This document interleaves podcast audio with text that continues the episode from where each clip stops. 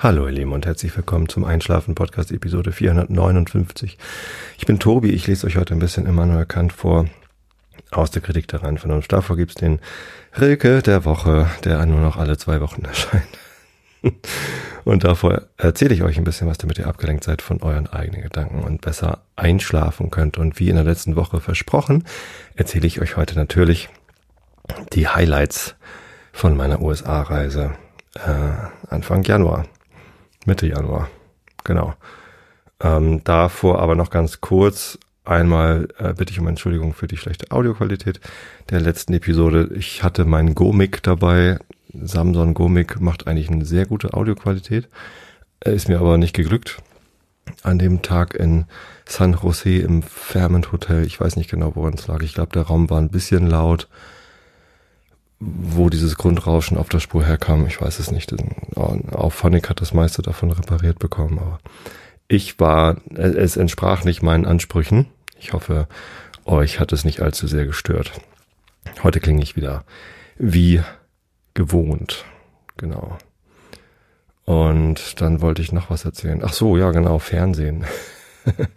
es ist jetzt endlich der Bericht im RTL erschienen ich habe auf der Facebook-Seite den Link dazu gepostet, den kann ich auch nochmal hier mit zu dieser Episode ins Blog schreiben und ähm, tatsächlich kommt jetzt auch noch der NDR und will auch noch äh, ein Filmchen über mich machen ähm, für die Sendung Das.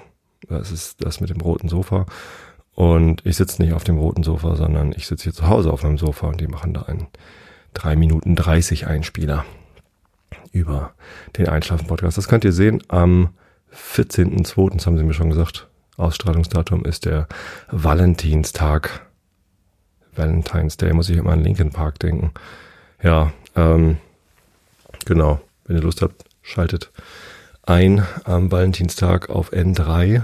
Nicht in den Regionalprogrammen, die kommen danach erst, Hamburger Journal und so, ähm, sondern in dem, was dann alle N3-Empfänger dann bekommen. 18.45 Uhr ist das, glaube ich, bis 19.30 Uhr. Genau. Mal gucken, was das wird. Ähm, habe ich noch irgendwas zu erzählen? Ach ja, ich habe hier noch ähm, mit meiner älteren Tochter Mareile die letzte Folge Klugschieders aufgenommen. Ich hatte schon Zuschriften bekommen. Nicht viele, aber es kam so alle zwei Jahre mal eine Frage, was ist eigentlich mit Klugschieders, wann geht denn das da mal weiter? Inklusive Themenvorschläge, was wir denn mal machen könnten.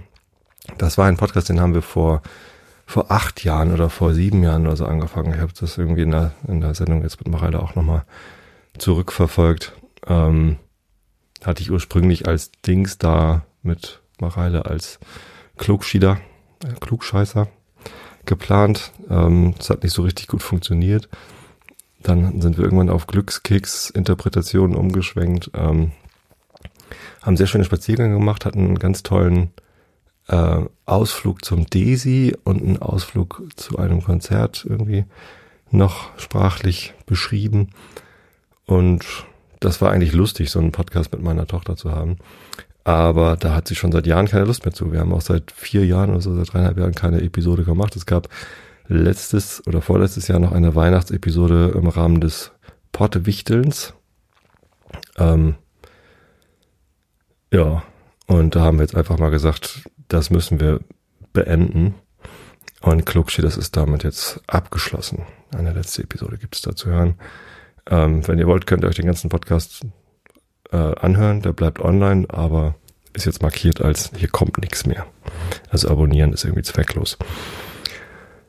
Und mit äh, Lovis mache ich aber weiter der Mal mit uns Podcast. Das hatte ich in der letzten Episode angekündigt der läuft, da kommt dann am nächsten Sonntag die nächste Episode raus und ich kann mit großer Freude berichten, dass die Werbung hier im Einschlafen-Podcast geholfen hat. Da haben jetzt schon irgendwie bummelig 15 Leute Bilder geschickt, Bilder gemalt und geschickt. Die meisten haben erkannt, um welches Bild es ging.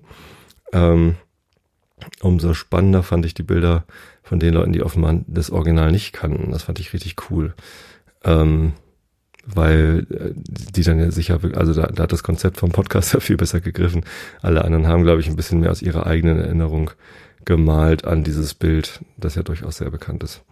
Genau. Und ähm, eine große Freude, die ganzen Bilder zu bekommen. Wirklich ähm, alle ganz fantastisch und ich freue mich drauf, die dann in der nächsten Mal mit uns Episode zu veröffentlichen. Wir haben noch gar nicht überlegt, welches Bild wir eigentlich in der nächsten Mal mit uns Episode beschreiben. Hm. Mal sehen, da fällt uns schon was ein. Ja, so viel zum Meta. Kommen wir zum Thema der Episode USA-Reise. Ja, ähm, ist ja ein bisschen schwierig. Ne? Jetzt habe ich irgendwie so viel äh, Werbung fürs CO2-Sparen gemacht, bin vor anderthalb Jahren bei den Grünen eingetreten, ähm, gehe mit auf Fridays for Future Demos und fliege dann trotzdem interkontinental elf Stunden nach San Francisco. Ähm, das ließ sich, das lässt sich beruflich nur ganz schwer vermeiden. Natürlich kann man viel über Videokonferenzen machen, aber eben nicht alles, vor allem keine Zweitagesschulung. So, das ist einfach ziemlich schwierig, das hinzukriegen. Manchmal ist es einfach echt sehr, sehr, sehr viel wertvoller, dort vor Ort zu sein, als das remote zu machen. Ähm, trotzdem habe ich natürlich versucht, äh, das so ähm, klimaneutral wie möglich, kann man da kaum zu sagen. Das ist natürlich nicht klimaneutral. Aber ich habe zumindest an den innerdeutschen Anschlussflug verzichtet. Das hat für mich bedeutet, dass ich auf dem Hinflug ähm, am Tag vorher mit der Bahn nach Frankfurt gefahren bin, eine Nacht in Frankfurt am Flughafen übernachtet habe, also in meinem Hotel und nicht auf irgendeiner Parkbank. Ähm, die haben da gleich zwei Hotels direkt am Flughafen. Ist auch ganz okay. So, war auch nicht laut. Ich hatte zuerst gedacht, na, ob man da schlafen kann, so direkt am Flughafen, aber das war gut. Ähm, und bin am nächsten Tag ganz gemütlich ähm, aufgestanden, Koffer abgegeben, eingecheckt, ähm, im Flieger dann gefrühstückt und gepennt und war dann irgendwie ganz entspannt da. Das hat ganz gut funktioniert. Genau. Ähm, und wenn ich das nicht gemacht hätte, der Flieger in Frankfurt geht irgendwie um halb, halb elf oder so. Ähm, wenn ich den mit dem Anschlussflug, also ich habe tatsächlich eine Kollegin getroffen, die ähm, halt von Hamburg nach Frankfurt geflogen ist und im gleichen Flieger wie ich dann in die USA geflogen ist, die ist morgens um drei aufgestanden und die wohnt in Hamburg. Ich wohne ja nicht mal in Hamburg, ich wohne ja südlich von Hamburg. Das heißt, ich hätte um, um zwei Uhr aufstehen müssen. Und da soll noch mal einer sagen, dass es irgendwie bequemer wäre, den Anschlussflug zu nehmen, anstatt mit der Bahn einen Tag vorher anzureisen. Ich bin einfach ähm, am Vortag um halb fünf in den ICE gestiegen, dreieinhalb Stunden im ICE gesessen, ähm, dann da. Ich hatte dummerweise nicht zum, zum Flughafen gebucht und der ICE, in dem ich saß, der fuhr auch nicht über Flughafen, Frankfurt Flughafen, sondern Hauptbahnhof, musste ich dann noch einmal kurz umsteigen, aber dann ist man ja direkt im Flughafen drin. Da ganz kurze Wege ins Hotel, ähm, das war echt entspannt. Und, und was habe ich an Zeit verloren? Ja, ein Abend mit der Familie, aber ich wäre eh früh ins Bett gegangen, damit ich überhaupt am nächsten Tag um drei Uhr morgens aufstehen kann oder halb zwei oder, oder keine Ahnung, also sehr, sehr früh. Äh, ich habe das nicht als Nachteil empfunden, sondern eher als Vorteil, da mit der Bahn hinzufahren. Auf dem Rückweg habe ich das auch so gemacht, dass ich nach Frankfurt geflogen bin. Der Flieger landete um zwei. Ähm, es gab dann, und ich hatte irgendwie aus Sicherheitsgründen einen Zug um halb fünf gebucht, falls ich irgendwie Verspätung hat. Hab, hatte ich nicht. Ähm, es gab aber auch keinen sinnvollen früheren Zug. Also ich musste dann auf meinen Koffer warten und so weiter und so fort. Und einmal Zähne putzen finde ich immer ganz gut, wenn man aus dem Flieger ausgestiegen ist. Ähm, und ja, da fuhr dann einfach kein, kein günstigerer Zug. Ich hätte zwar noch einen früheren Zug nehmen können, der wäre aber nur ein halbes Stündchen früher in Hamburg gewesen. Ich hatte super Sparpreis gebucht. Insofern, ja, Zugbindung, egal. Die halbe Stunde, die ich dann früher zu Hause gewesen wäre mit einem anderen Zug, ähm, habe ich halt nicht genommen. Ich habe auch nicht geguckt, ob ich mit dem Flieger vielleicht dann schneller zu Hause gewesen wäre. Ist aber auch egal. Ich war dann irgendwie um halb neun abends zu Hause. Ja, selbst wenn ich irgendwie eine Stunde oder anderthalb Stunden schneller mit dem Flieger gewesen wäre, das ist es nicht wert. Also Anschlussflüge vermeiden ist schon mal ein guter Plan. Außerdem habe ich natürlich meine CO2-Produktion kompensiert über eine Spende an Atmosphäre. Das ist eine Firma, die investiert ihre Spenden, die sie bekommt, in klimaförderliche ähm, Projekte. Und so wird es wenigstens wieder kompensiert und meine Firma verdoppelt diesen Betrag ja auch. Also wenn ich da was spende, dann verdoppeln das. Also habe ich doppelt kompensiert und das, da ist mein Gewissen natürlich nicht reingewaschen. Besser wäre gewesen, nicht zu fliegen. Aber wie gesagt, wenn es sich dann mal nicht vermeiden lässt, dann ist das eben so. Die zweitbeste Möglichkeit. Ja. Genau, so viel zum Flug.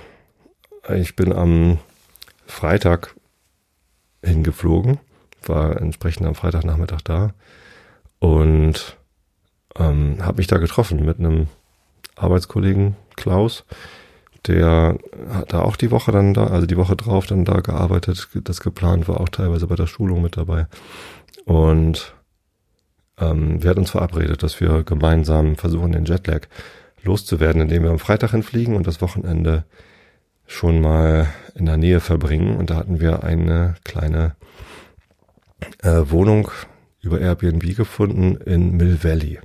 Das Ziel war Muir Woods. Das ist ein Wald nördlich von San Francisco. Man fährt einmal über die Golden Gate Bridge rüber. Wir haben uns also einen Mietwagen genommen. Ähm, ich wollte eigentlich einen kleinen buchen und dann dann sagte er, ja, du kannst hier diesen kleinen Miniwagen nehmen oder du nimmst den Pickup, der Preis ist der gleiche. dann haben wir den Pickup genommen. Wir sind eh nicht viel gefahren, also haben nicht viel Strecke gemacht. Insofern sei es mir verziehen, dass ich da auch noch das spritintensivere Auto genommen habe, aber ähm, teilweise waren die Straßen schon ganz schön schwierig, so dass ich dann froh war, ein, ein Pickup zu haben mit ordentlich äh, Bodenfreiheit. Naja, ähm, Mill Valley total schönes kleines Städtchen, Dörfchen, ich weiß das gar nicht. Also es gibt einen, einen Ortskern mit so einem Dorfplatz irgendwie und ein paar Geschäften und Restaurants und Lädchen und so ein, äh, äh, ja, also es gibt einen großen Supermarkt, ein bisschen außerhalb und dann gibt's zwei kleine Supermärkte. Einer davon ist tatsächlich auch immer noch relativ groß, so wie man hier auf dem Lande hier, unser Edeka ist ungefähr so groß, aber auch alles mit Whole Food, also mit irgendwie Bio und regional. Und da gab es noch einen ganz kleinen, so mittendrin, äh, so ein kleiner Supermarkt, ähm, wo es halt wirklich nur Spezialitäten und, und so ganz tolle Sachen. Das war sehr nett, da einzukaufen. Da haben wir dann für unser Frühstück und fürs, fürs Abendessen am, am Samstag irgendwie eingekauft. Das hat Spaß gemacht. Ähm, genau, und dann hatten wir da einen Airbnb. Mill Valley, wie gesagt, es gibt diesen Ortskern und dann ist es halt wirklich ein Tal. Das heißt, äh, das Dörfchen erstreckt sich so in den Hang hinein. Und das ist ziemlich steil dort. Und dann gibt's so Serpentinenstraßen, die so hochführen, so leidlich asphaltierte Serpentinen. Und an der Serpentine sind dann auch noch Häuser. Also nicht jetzt dicht an dich, sondern es ist halt im Waldgebiet, ähm, sind dann da so alleinstehende Häuschen, ähm, und die haben halt entweder vorne oder hinten lange Stelzen, weil das halt so steil ist. Und dann muss man teilweise irgendwie noch eine Treppe hochgehen, bis man äh, zum Haus überhaupt rankommt und so. Also besonders behindertengerecht oder altengerecht ist das nicht, wie die Leute da wohnen. Aber wahnsinnig schön. Also extrem malerisch. Crescent Drive ähm, hoch und keine Ahnung. Also da, da sind richtig tolle Straßen. Das lohnt sich fast da einfach mal nur durchzuspazieren zu gehen. Also haben wir auch gemacht. Am, am zweiten Tag, als wir nach Hause gekommen sind, sind wir extra noch mal ein bisschen da rumgelatscht und haben Häuser fotografiert, auch wenn das ein bisschen komisch ist, andere Leute Häuser zu fotografieren, aber es war so, das sah so schön aus. Ähm, sei es uns verziehen. Genau, sind wir Freitagabend angekommen, haben äh, eben in genau so einem Haus gewohnt, da oben am Hang. Ähm, schwierig hinzukommen, aber ja, haben letztendlich dann geschafft und gut gefunden. Unsere beiden Gastgeber wohnten über uns, also im Obergeschoss und wir hatten dann das Untergeschoss für uns ein sehr, sehr schönes Airbnb. Und Steven und Mark heißen die beiden. Wenn ihr mal bei Airbnb in Mill Valley sucht mit zwei separaten Schlafzimmern, kann ich das nur empfehlen und ähm, sehr sauber, sehr schick. Ähm, inklusive der Ansage, bitte, wenn ihr reingeht, zieht die Schuhe aus, weil unten ist halt Teppich und der soll nicht dreckig werden. Ja. Also haben wir so Schuhe ausgezogen, Hausschuhe mitgehabt. Total gut. Also wirklich gemütlich und gut ausgestattet, die Küche war toll, konnte man gut kochen. Ähm, ja, haben uns wohl gefühlt. Lüftung ist ein bisschen laut. Die haben halt so eine, so eine Zentralheizung mit, mit Warmluft. Und dann, wenn, wenn der Sensor halt sagt, jetzt muss es wärmer werden, auch eine ganz moderne Heizung äh, mit so einem elektronischen Steuerungsgerät Display und Drehknopf und wie heißen die denn noch? Eine relativ bekannte Marke irgendwie. Ähm, so, aber wenn das dann anspringt, ist es halt doch, dann macht das schon Geräusche. Egal, wir waren ja müde genug, sind noch einmal runtergefahren, haben im Gravity, so eine Bar, haben wir dann einen Burger und Bier äh, noch genossen und sind dann in die Betten gefallen. Und wie das so ist, mit Jetlag wacht man am nächsten Tag sehr früh auf. Um ja, zwei bin ich, glaube ich, das erste Mal aufgewacht und um vier war es halt vorbei mit Schlafen. Ähm, zum Glück für Klaus auch. Und wir sind dann einfach gemeinsam aufgestanden, haben uns Kaffee gekocht ähm, und waren dann aufbruchbereit, sind um Viertel vor sechs losmarschiert äh, mit dem Ziel Muir Woods. Wir hatten keinen Parkplatz gebucht. Wenn man zum Visitor Center von den Muir Woods Reisen äh, erfahren möchte, dann muss man sich dort anmelden und einen Parkplatz reservieren. Sonst kann man da nicht parken. So. Ähm, also haben wir uns gedacht, gut, zu Fuß ist es ungefähr eine Dreiviertelstunde oder vielleicht Stunde. Ähm, dann gehen wir halt. Wir wollten ja eh wandern. Wir wollten ja müde am Samstagabend ins Bett fallen und den Jetlag loswerden. Also sind wir zu Fuß losgelatscht. Zum Glück gab es in, in der Wohnung Taschenlampen.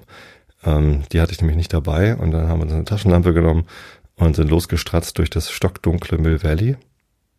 Ähm, und jetzt Jetzt ist der Zeitpunkt, ähm, wenn ihr noch nicht schlaft oder wenn ihr diese Episode hört oder nochmal hört, ähm, guckt doch mal auf einschlafen-podcast.de die aktuelle Folge an, beziehungsweise gebt ein mik.fm Schrägstrich EP 459, das ist die Episodennummer EP 459.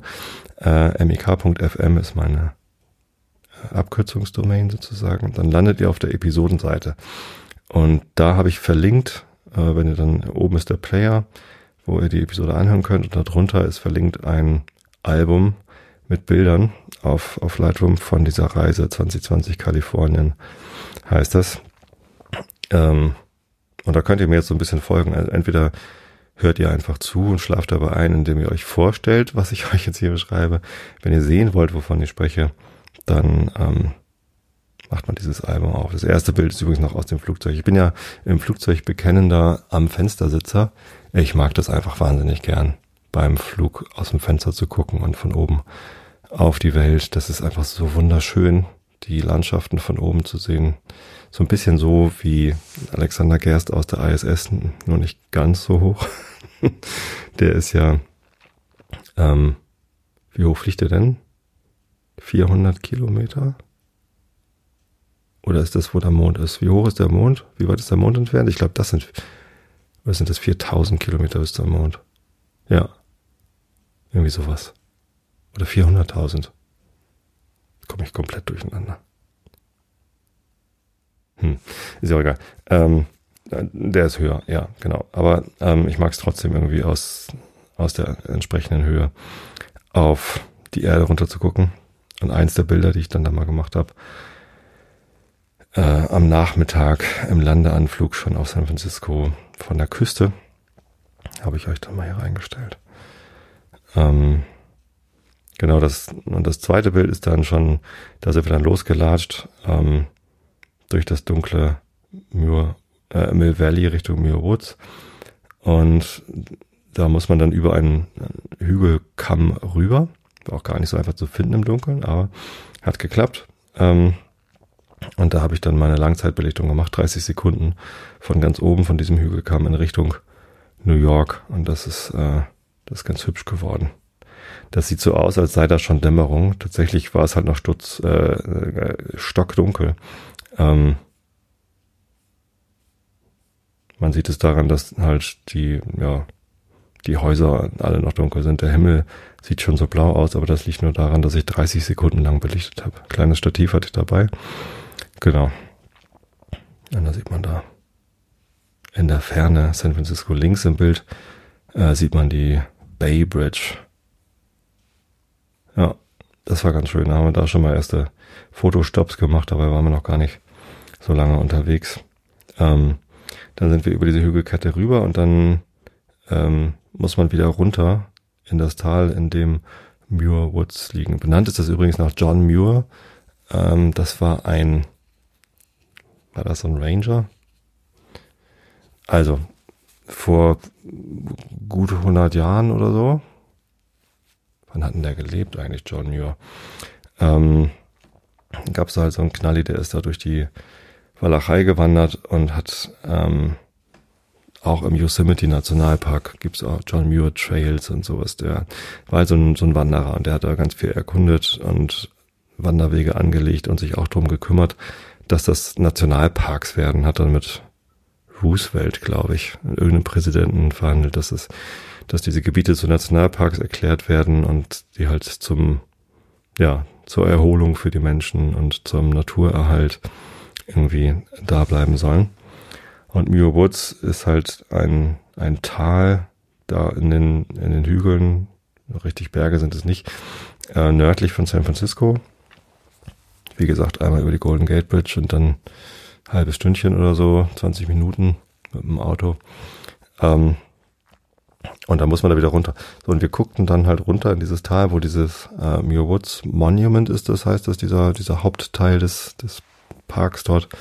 Und da lagen halt noch so Wolken drauf. Also man sah so von oben auf die Wolken. Wieder mit einer Langzeitbelichtung, wieder 30 Sekunden, glaube ich. Ähm, Habe ich dann da Fotos gemacht. Auch wunderbar geworden. Ach, muss ich mich selbst loben. Ganz tolles Bild. ähm, da stand da noch so ein alter knochiger Baum rum. Ich finde, der sieht so ein bisschen aus, das dritte Bild, wie Stranger Things. Entweder das Monster selbst oder die Gänge, die dieses Monster gegraben hat. Sehr geil. Und dahinter dieser Nebel. Ähm, wir sind dann den Dipsy Trail runtergewandert. Ähm, Richtung Eingang von diesem Park. Ähm, und das war schön, weil da wurde es dann so langsam hell. Da haben wir dann die ersten Jogger getroffen. Irgendwie war halt ein Samstag und dann gab es halt Leute, die da den frühen Morgen genutzt haben, um schön durch den stillen Wald zu joggen. Wir waren dann um halb acht oder so. Viertel vor sechs.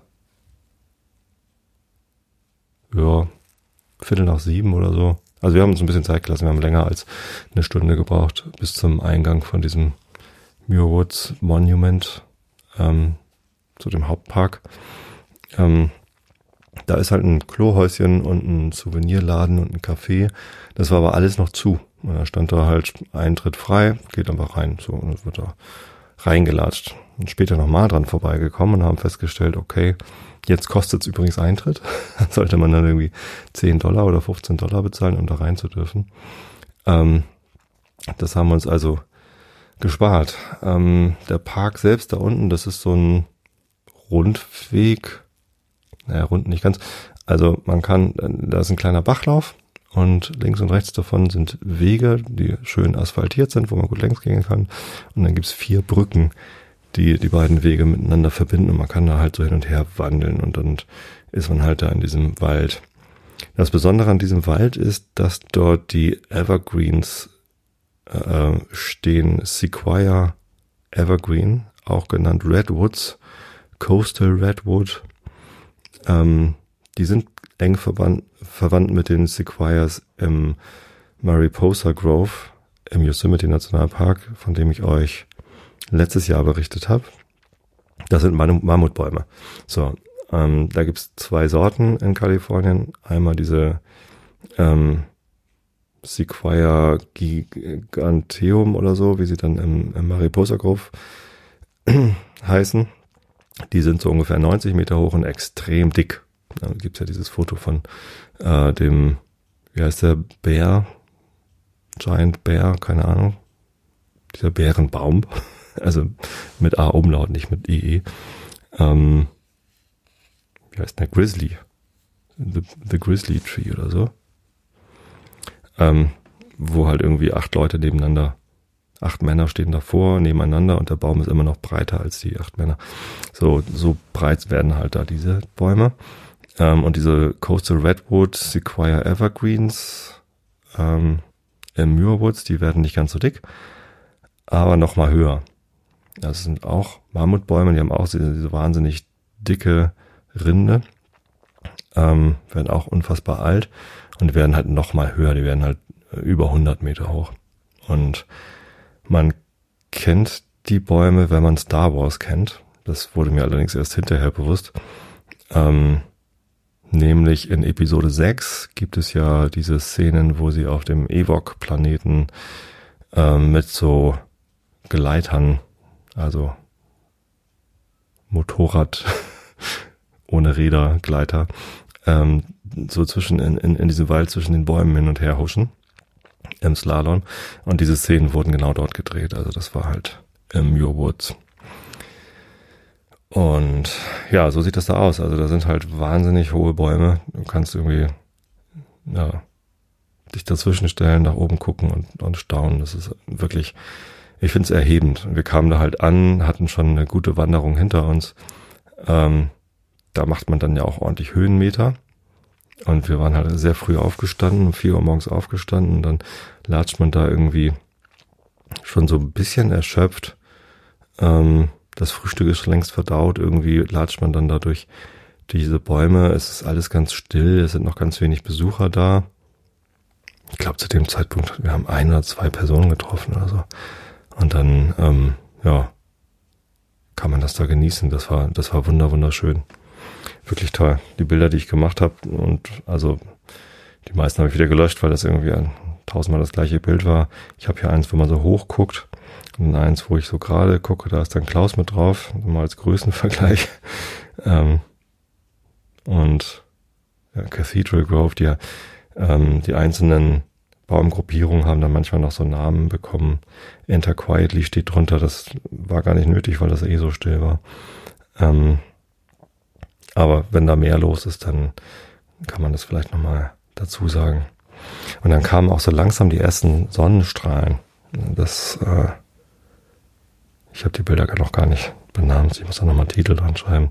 Ja, es gibt dann eins, ähm, wo die ersten Sonnenstrahlen in das Tal reingefallen sind und einen sehr mit äh, grünem Moos bewachsenen Baum, der so ein bisschen auf einer Lichtung steht, bestrahlen. Und ähm, das war es war einfach ein ganz, ganz wunderbarer Moment und irgendwie fühlte ich mich, das war so ein ganz merkwürdiges, erhebendes Gefühl.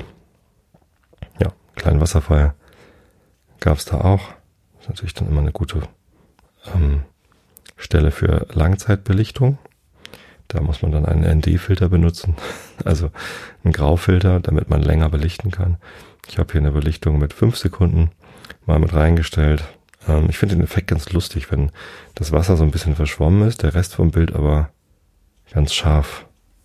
Wobei ich sehe gerade, das Farnkraut direkt über dem Wasserfall ist gar nicht scharf. Hm. Naja. Es ist nicht die beste Wasserfall-Langzeitbelichtung, aber ich mag solche Bilder immer ganz gern. Ja, genau. Dann ähm, sind wir da diesen Wanderweg längs gegangen. Aus dem Monument Tal heraus gibt es dann noch eine ganze Reihe weiterer äh, Wanderwege. Wir haben uns für den Ben Johnson Trail entschieden. Kanadischer 100 Meter Läufer. Ähm, und ja, wir haben dann auch rausgefunden, warum der so heißt. Man braucht wirklich die Lunge von Ben Johnson, um da hochzukommen. Das war, ging dann sehr steil wieder hoch auf die nächste Hügelkette sozusagen, von der aus man dann wieder auf den Pazifik gucken kann. Das war ganz schön anstrengend und irgendwann war dann auch unsere Kraft am Ende. Wir mussten Pausen einlegen, Luft holen, ähm, ein bisschen was futtern und wir waren echt ganz schön, ganz schön K.O. Macht dann irgendwie so 12 Uhr gewesen sein oder so. Äh, da oben hatten wir dann auch mal ein Netz, da konnten wir auch mal mit zu Hause telefonieren, uns melden und ja, ähm, da kam dann schon gleich die nächste skurrile Gegebenheit, denn ähm, wir hatten ja schon so zwei, drei Läufer gesehen, die uns da irgendwie locker joggend irgendwie entgegenkamen. Auf einmal kam einer, der so ein bisschen konzentrierter gelaufen ist und als der dann vorbei war, dachte ich, hm, hatte der eine Startnummer umgeklebt, so, so an der Brust? War mir nicht ganz sicher und im nächsten Moment kamen dann schon die nächsten beiden mit Startnummern. Und ähm, da sagte ich so zu Klaus, ich glaube, da kommen noch mehr. Das war eine vierstellige Startnummer. Und tatsächlich fand dann an dem Tag gerade ein Lauf statt, ein äh, Halbmarathonlauf dort in den, in den Bergen, in den Hügeln. Ähm, so ein Traillauf. Und dann gab es halt Läufer, die haben 10 Kilometer, 15 Kilometer oder Halbmarathon gemacht und ähm, das wurden halt immer mehr und die kamen uns entgegen. Und wir haben die ersten halt immer alle gegrüßt, ganz freundlich. Und also die ersten waren dann so konzentriert, er hat dann nur gefragt, äh, wann sind denn die ersten hier vorbeigekommen? Wie weit ist es noch? Und ähm, das war ganz lustig. Ähm, ich habe dann, ja, versucht, das zu rekonstruieren, wann das war und wie weit das noch hat. Und mit den späteren sind wir da auch mal ins Gespräch gekommen und haben dann gefragt, was die unterschiedlichen Farben bedeuten und dann, also der, der Startnummern und dann haben wir gelernt, was die da alles für Läufe machen und ja, das war dann ganz nett. Genau. Ähm, der Pfad führt uns zurück zum, zum Visitor Center. Der war dann mittlerweile geöffnet und wie gesagt haben wir dann erfahren, dass wir eigentlich dann, wenn wir dann nochmal rein wollten, hätten wir einen Eintritt zahlen müssen. Wir haben uns dann sehr nett mit einer der Angestellten dort unterhalten. Die hat uns dann erklärt, wie wir zu Fuß wieder zurückkommen nach Mill Valley, ohne den gleichen Weg zurückzugehen. Ähm, dazu mussten wir nochmal äh, in den Park rein. Das durften wir dann aber ohne nochmal Eintritt zu bezahlen, weil wir glaubhaft versichern konnten, dass wir schon um halb acht oder so da reingekommen sind. Ich hätte zur Not ja auch die Fotos gehabt, die hätte ich denen auch zeigen können.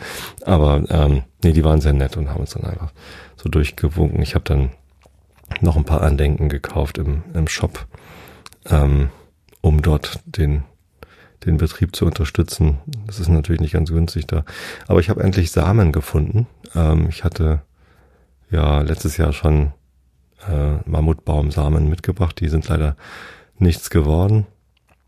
Ähm, und jetzt haben wir nochmal welche gefunden in so einer Verpackung mit irgendwie Garantie, dass die dann auch treiben wie man die Garantie einlösen kann, wenn sie nicht treiben kann, stand da jetzt nicht dabei. Aber ich probiere das dann nochmal. Mammutbäume in Karkensdorf zu züchten. geht demnächst los.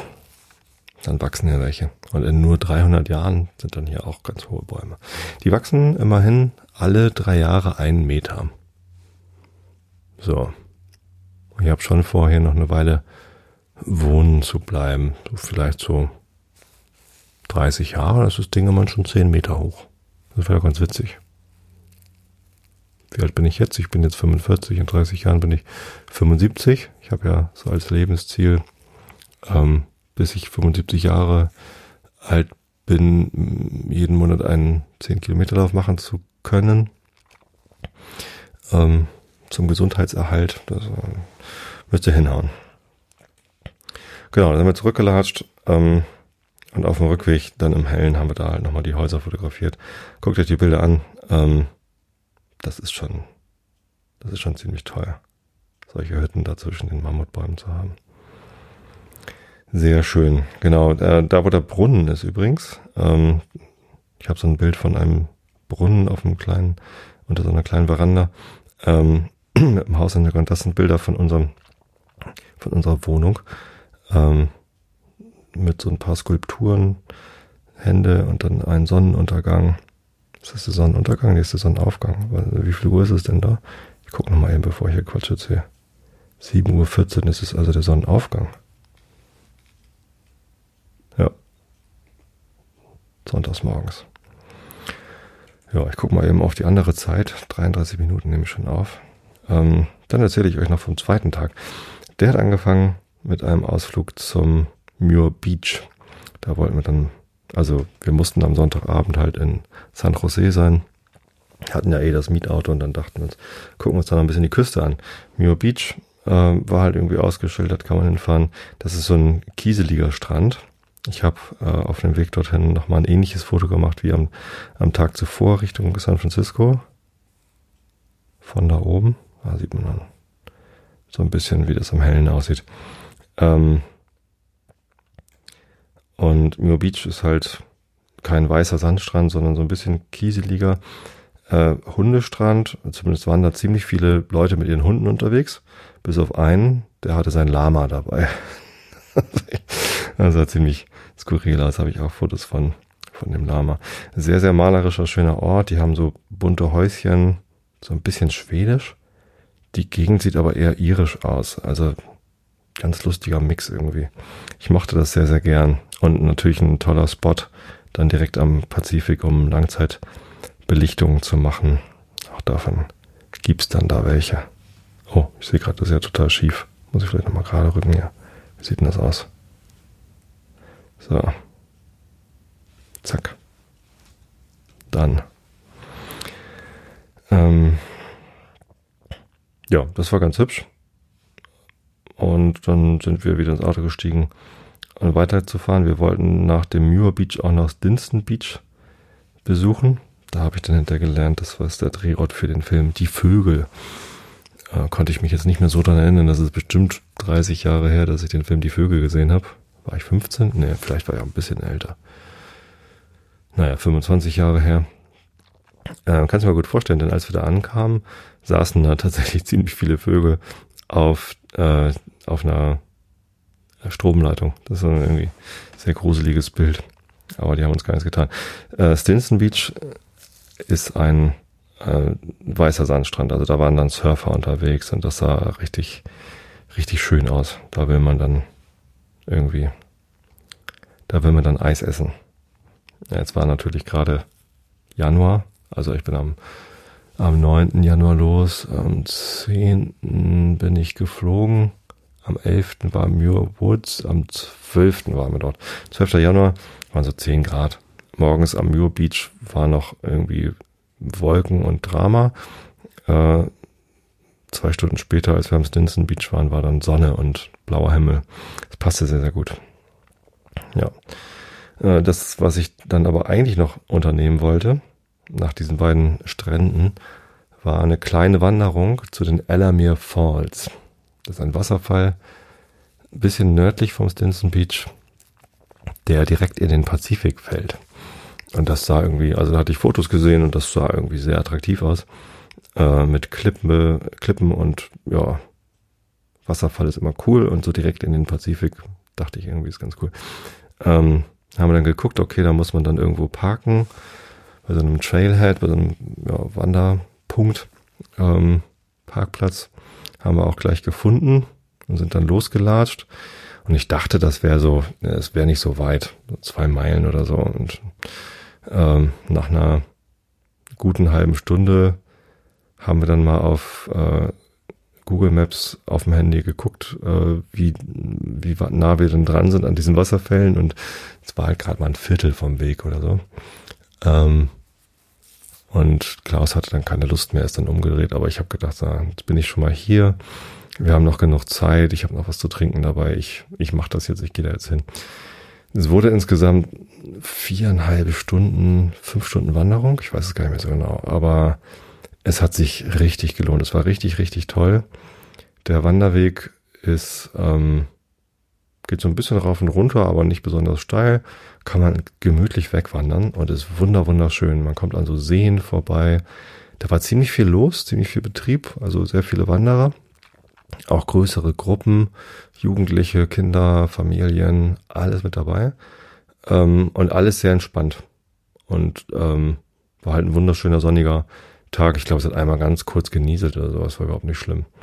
Ja, ähm, und nach einer Weile, also nach zweieinhalb Stunden, nee, nach zwei Stunden ungefähr habe ich dann mal gefragt, äh, einen, der mir entgegenkam, Entschuldigung, wie weit ist es denn noch zu den Wasserfällen? Und er sagte, oh, nicht mehr weit, halbe Stunde. Oh, und achte auf den, auf den lila Pfeil. Ähm, da musst du dann links rein. Okay. Hm, bin dann weitergegangen und äh, wäre beinahe an diesem lila Pfeil vorbeigelatscht. Das ist nämlich irgendwie auf den Kiesweg aufgesprüht gewesen, irgendwie in, ja, also nicht besonders deutlich. Ähm, da waren dann noch ein paar Steine hingelegt, damit man den, den Pfeil besser sieht, aber also wenn ich nicht gewusst hätte, dass ich auf irgendwas achten muss, dann wäre ich da gnadenlos dran vorbei gelatscht. Ich habe auf dem Rückweg eine Frau aus San Francisco getroffen, ähm, Emma hieß sie, äh, mit der bin ich dann gemeinsam zurückgelatscht. Die hatte mich dann dabei beobachtet, wie ich diesen Pfeil fotografiert habe und lachte so ein bisschen, weil sie ist dann nämlich dran vorbeigelatscht und hat dann irgendwie nach, ähm, nach ein paar hundert Metern erst gemerkt, oh, irgendwie sind hier gar keine anderen Wanderer mehr. Ich gucke nochmal auf Google Maps und hat dann gesehen, dass sie an dem Wasserfall schon vorbei war. Genau, da muss man dann äh, links sich ins Gebüsch schlagen. Das ist dann wirklich ziemlich, also wie gesagt, ohne die Beschreibung, dass ich da rein muss in dieses Gebüsch, wäre ich da nicht reingegangen. Das ist nämlich extrem eng. Da kann man dann nur noch, also nicht mehr nebeneinander. Wenn dann jemand entgegenkommt, muss man sich da so ins Gebüsch reindrücken ähm, und sich dann da so runterschlängeln. Ähm, mit ein bisschen Klettern, dann ein bisschen über eine Wiese und dann nochmal ein bisschen Klettern, kommt man dann zu diesem Wasserfall. Und das sind so, so zwei, drei Wasserfälle mit einem kleinen Plateau oben auf der Klippe und dann geht's halt ganz runter ins, ins Meer. Und da war richtig was los. Da waren irgendwie ganz viele Leute, die gepicknickt haben und irgendwie die Sonne genossen haben und ja, ein Päuschen gemacht haben. Bietet sich auch an nach so einer ordentlichen Wanderung und ein richtig schöner Ort. Also das war, das war aufregend. Das war, ja, fast so ein bisschen wie Irland halt, ne? Also mit Klippe, mit Natur, mit wildem Ozean, Pazifik statt Atlantik, aber hey, da merkt man dann den Unterschied auch nicht. Ähm, und, wobei ich glaube, der Pazifik dort ist deutlich kälter als der Atlantik in Irland, aber reingegangen bin ich ja eh nicht. Genau, und ich natürlich dann gleich wieder mit ähm, Kamera und ich habe dann das Fischei drauf gemacht. Ich habe ein paar Langzeitbelichtungen gemacht von dem Wasserfall oben. Ist auch was mit drin. Genau. Eine Langzeitbelichtung. Das, das sieht ganz schick aus, weil das so aussieht, als wäre das ein riesengroßer Wasserfall. Tatsächlich ist das aber mit dem äh, mit welchem Objektiv ist denn das gemacht? Gute Frage. Glaube ich mit dem 85er, ne? Nee, mit dem 35er. Aber ich bin da recht nah dran. Ähm, ist ganz schick geworden. Und dann habe ich nochmal das Fischei aufgezogen. Ich habe ja noch so ein 10,5 mm Fischei-Objektiv, damit man ein bisschen mehr von der Szenerie da oben hat und auch den Wasserfall nach unten dann nochmal mit dem Fischei direkt nach unten fotografiert.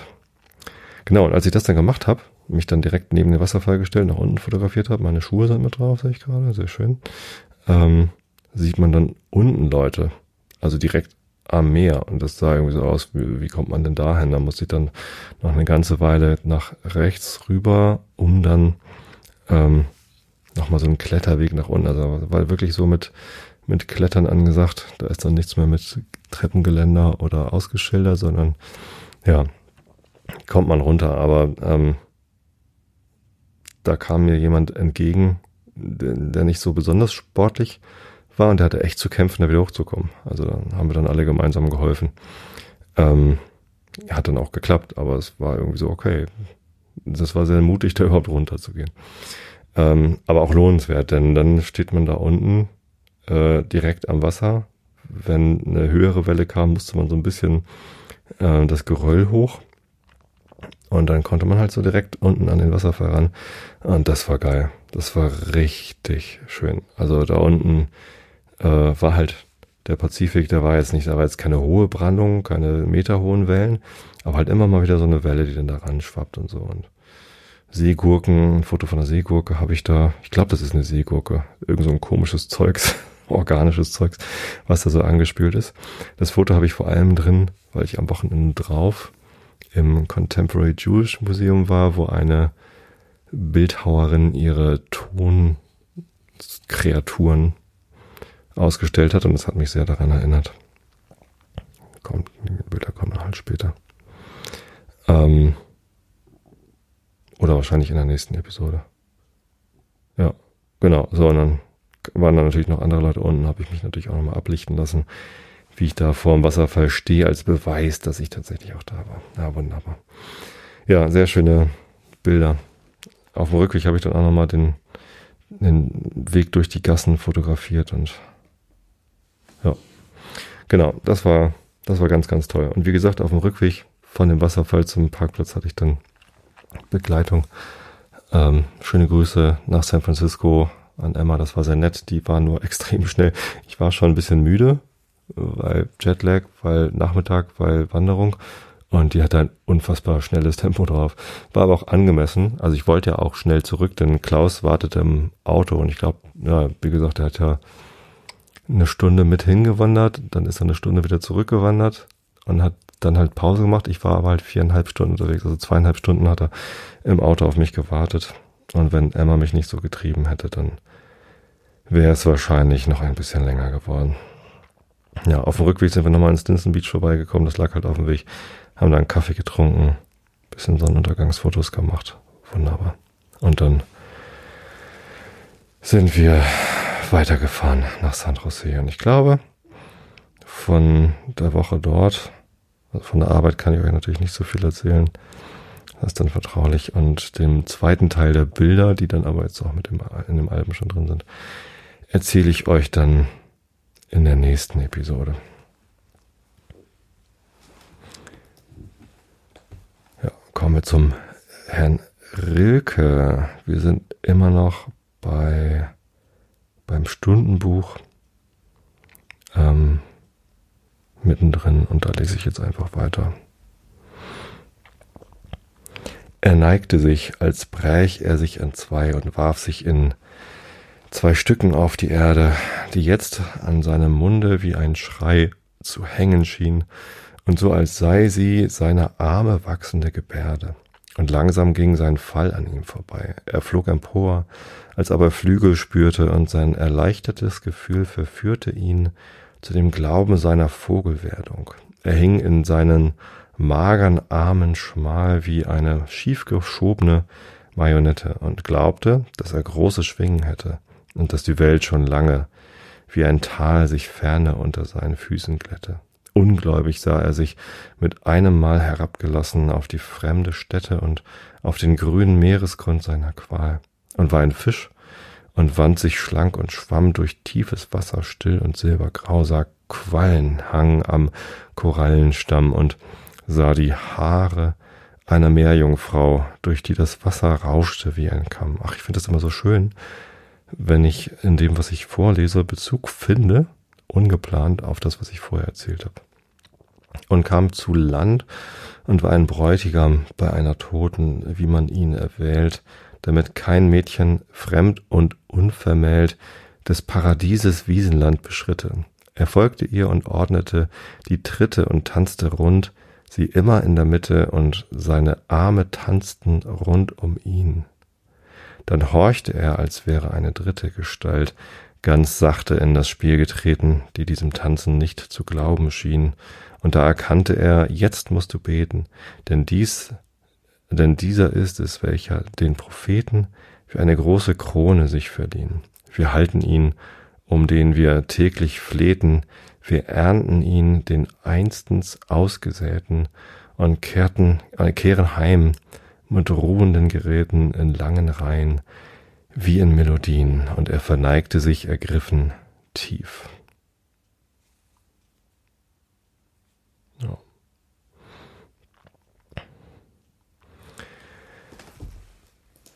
Kommen wir zum Herrn Kant. Ach übrigens, ähm, kurzer Einschub. Ich bin ja mit Alice im Wunderland fertig geworden in der letzten Episode.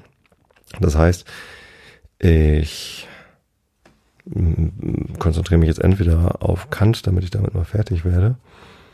Aber irgendwann wird mir das ja immer zu langweilig, in jeden Episode das gleiche Buch vorzulesen. War zumindest früher immer so. Jetzt, wo ich nur noch alle zwei Wochen eine Episode mache, könnte sein, dass es mich auch nicht langweilt. Aber es gibt die Möglichkeit, wieder ein zweites Buch anzufangen, das ich hier im Wechsel lese. Ich bekomme manchmal Vorschläge von euch, was denn noch so gemeinfrei ist. Äh, kurze Anekdote noch. Im RTL-Beitrag, in diesem Fernsehbeitrag, der gerade erschienen ist, heißt es, äh, ich hätte das am Anfang nicht bedacht. Ähm, das stimmt so natürlich nicht ganz. Ich habe das durchaus äh, sofort bedacht. Das bezog sich nur darauf, dass ich äh, die Ursprungsidee, wie ich zum Podcast gekommen bin, immer sagt, dass ich daher diese Bücher nochmal aufnehmen wollte und dann überlegt habe, die zu veröffentlichen. Ähm, hatte ich natürlich gleich bedacht, dass ich das nicht darf. Klang im Fernsehbeitrag ein bisschen komisch, aber sei es drum. Ähm, ja, es ist so, ich darf hier nur gemeinfreie Bücher vorlesen oder Werke, an denen ich die Rechte habe.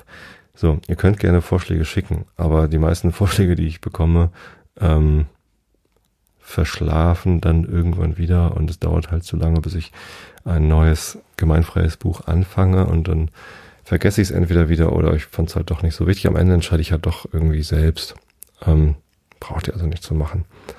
Und wenn ihr selbst Autoren seid und mir die Verwertungsrechte zusprechen wollt, könnt ihr das auch gerne tun. Leider bekomme ich auch davon doch regelmäßig Zusendungen und ich schaffe es dann selten überhaupt da so intensiv reinzugucken, dass ich mich irgendwie sinnvoll entscheiden kann.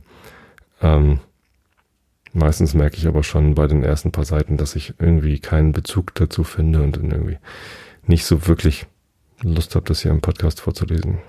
Ähm, das tut mir dann mal ein bisschen leid. Natürlich würde ich es euch allen gönnen, das hier irgendwie auch als Bühne äh, für eure Werke zu finden. Aber ja, ich werde schon irgendwie was finden und wenn nicht, dann gibt es jetzt halt erstmal Kant, die nächsten Episoden. So viel dazu. Kurzer Einschub zum Thema gemeinfreie Werke. Es gibt übrigens eine äh, Liste von Autoren, äh, die in diesem Jahr gemeinfrei sind. Wenn man googelt nach äh, gemeinfrei und ähm, 2020, dann findet man das. Ich habe es irgendwie letztens gemacht. Ich müsste es jetzt eigentlich hier noch finden. Ähm. Gemeinfrei 2020 Google-Suche. Und dann kriegt man bei Wikipedia oder bei Wikisource findet man dann. Ähm, also ich habe hier Flugzeugmodus an, damit ich nicht gestört werde. Bei Wikisource findet man dann so eine Liste, alphabetisch sortiert. Da sind ganz schön viele. Ähm, und da wollte ich mich mal durchsuchen. So bis E war ich, glaube ich, schon mal gekommen beim Scrollen und habe noch keinen gefunden, der mir ins Auge gesprungen wäre, den ich gekannt hätte oder den ich irgendwie besonders interessant gefunden hätte. Bertha Geismar, Musikwissenschaftlerin und Autorin. 1892 bis 1949. Genau, wer im Jahr 1949 verstorben ist und auf Deutsch publiziert hat, ähm, da werden die Werke dann in diesem Jahr gemeinfrei. Wer auf Englisch oder einer anderen Sprache publiziert hat, die dann übersetzt worden sind, da geht es dann übrigens um das Todesjahr des äh, Übersetzers. Also da muss dann der Übersetzer im Jahr 1949 gestorben sein, weil der hat ja die, die Verwertungsrechte. Ja. Also ich kenne die halt alle nicht. Gerhard Heine Heinrich Heine kenne ich, aber wer ist Gerhard Heine? Deutscher Schriftsteller, Pädagoge und Literaturhistoriker. Ja. Ach, ich werde schon was finden. Ist eigentlich ganz lustig, so mal in dieser Liste zu kommen. I ist leer. Vor 70 Jahren ist niemand mit dem Namen I gestorben. Oskar Jelinek, österreichischer Schriftsteller. Na. Nee, Jelinek ist doch hier, ähm, da kennt man eher Elfriede. Ist der mit Elfriede verwandt? Steht hier nicht. Was sind denn da für Werke? Hat Novellen geschrieben. Na, ich werde schon was finden. Sei es drum, wir kommen zum Herrn Kant. Wir sind auf Seite B690 in der Kritik der reinen Vernunft. Augen zu und zugehört. Wenn wir die jetzt angeführten Prinzipien ihrer Ordnung nach versetzen, um sie dem Erfahrungsgebrauch gemäß zu stellen, so würden die Prinzipien der systematischen Einheit etwa so stehen. Mannigfaltigkeit, Verwandtschaft und Einheit. Jede derselben aber als Ideen im höchsten Grade ihrer Vollständigkeit genommen. Die Vernunft setzt die Verstandeserkenntnisse voraus, die zunächst auf Erfahrung angewandt werden und sucht ihre Einheit nach Ideen, die viel weiter geht als Erfahrung reichen kann. Die Verwandtschaft des Mannigfaltigen, unbeschadet seiner Verschiedenheit unter einem Prinzip der Einheit, betrifft nicht bloß die Dinge, sondern weit mehr noch die bloßen Eigenschaften und Kräfte der Dinge. Daher, wenn uns zum Beispiel durch eine noch nicht völlig berichtigte Erfahrung der Lauf der Planeten als kreisförmig gegeben ist und wir finden Verschiedenheiten, so vermuten wir sie in demjenigen, was den Zirkel nach einem beständigen Gesetze durch alle unendlichen Zwischengrade zu einer dieser abweichenden Umläufe abändern kann. Das heißt, die Bewegungen der Planeten, die nicht Zirkel sind, werden etwa dessen Eigenschaften mehr oder weniger nahe kommen und fallen auf die Ellipse. Die Kometen zeigen eine noch größere Verschiedenheit ihrer Bahn, da sie, soweit Beobachtung reicht, nicht einmal im Kreise zurückkehren, allein wir raten auf einen parabolischen Lauf, der doch mit der Ellipsis verwandt ist und, wenn die lange Achse der letzteren sehr weit gestreckt ist, in allen unseren Beobachtungen von ihr nicht unterschieden werden kann. So kommen wir nach Anleitung jener Prinzipien auf Einheiten der Gattungen dieser Bahn in ihrer Gestalt, dadurch aber weiter auf Einheit der Ursache aller Gesetze ihrer Bewegung, die Gravitation, und da wir nachher unsere Eroberung ausdehnen werden, Eroberung, ja tatsächlich ausdehnen, und auch alle Varietäten und scheinbare Abweichungen von jenen Regeln aus demselben Prinzip zu erklären suchen, endlich gar nicht hinzufügen, als Erfahrung jemals bestätigen kann, nämlich uns nach den Regeln der Verwandtschaft selbst hyperbolische Kometenbahnen zu denken, in welchen diese Körper ganz und gar unsere Sonnenwelt verlassen und indem sie von Sonne zu Sonne gehen, die entfernteren Teile eines für uns unbegrenzten Weltsystems, das, das durch eine und dieselbe bewegende Kraft zusammenhängt, in ihrem Laufe vereinigen. Was bei diesen Prinzipien merkwürdig ist und uns auch alleine beschäftigt, ist dieses, dass sie transzendental zu sein scheinen und ob sie gleich bloße Ideen zur Befolgung des empirischen Gebrauchs der Vernunft enthalten, denen der letztere nur gleichsam asymptotisch, das heißt bloß annähernd folgen kann, ohne sie jemals zu erreichen, sie gleichwohl als synthetische Sätze a priori, objektive, aber unbestimmte Gültigkeit haben und zur Regel möglicher Erfahrung dienen, auch wirklich in Bearbeitung derselben als heuristische Grundsätze mit gutem Glücke gebraucht werden, ohne dass man doch eine transzendentale Detektion derselben zustande bringen kann, welches, wie oben bewiesen worden, in Ansehung der Ideen jederzeit unmöglich ist. Ach, das ist ein ganz furchtbares Kapitel. Irgendwie finde ich es ganz interessant. Aber äh, ich werde einfach furchtbar müde. Ich bin auch ein bisschen angeschlagen, vielleicht hört ihr es, gesundheitlich. Ähm, deswegen lasse ich es hier mal wieder gut sein. Also, in diesem Sinne, ich habe euch alle lieb. Und bis zum nächsten Mal, wenn ich euch dann von San Francisco erzähle und San Jose. Gute Nacht.